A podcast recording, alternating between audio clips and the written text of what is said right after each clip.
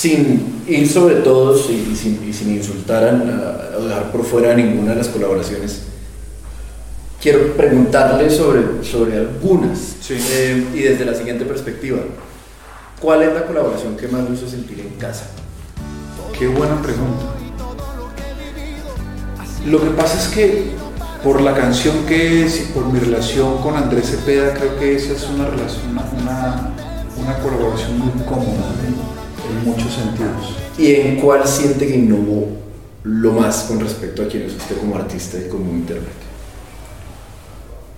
Eh, las dos son con, producidas por Eduardo y son desde lejos y pies de donde fly. ¿En cuál se sintió más lejos? Desde lejos con Leonor Watling, de Marlango, y pies de donde frágil con Francisca Valenzuela. ¿En cuál se sintió más lejos de casa? No, en ninguna me sentí lejos de casa. En ninguna me sentí lejos de casa, porque la idea era no tener casa. La idea justamente era no tener casa. Es más, era tumbar la casa para hacer una casa nueva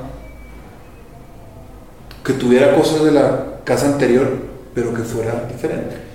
¿Y cuál fue la que más nos sorprendió?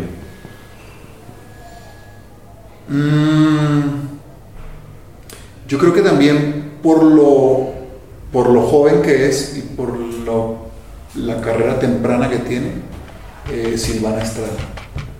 La, la autenticidad que tiene vocal y artística y la claridad que tiene de lo que quiere ser como artista me, me, rompió la cabeza, como dice la primera frase de la canción que hago con ella, que es barro, cemento y sal. Para terminar, ¿qué ingrediente de todo este ejercicio de elementales lleva usted a su nuevo proceso, a lo que viene de aquí en adelante? El riesgo, que al final de cuentas lo que se trata es de contar historias y se pueden contar de muchas maneras distintas y que no nos podemos casar con una sola manera de contar historias, ¿no?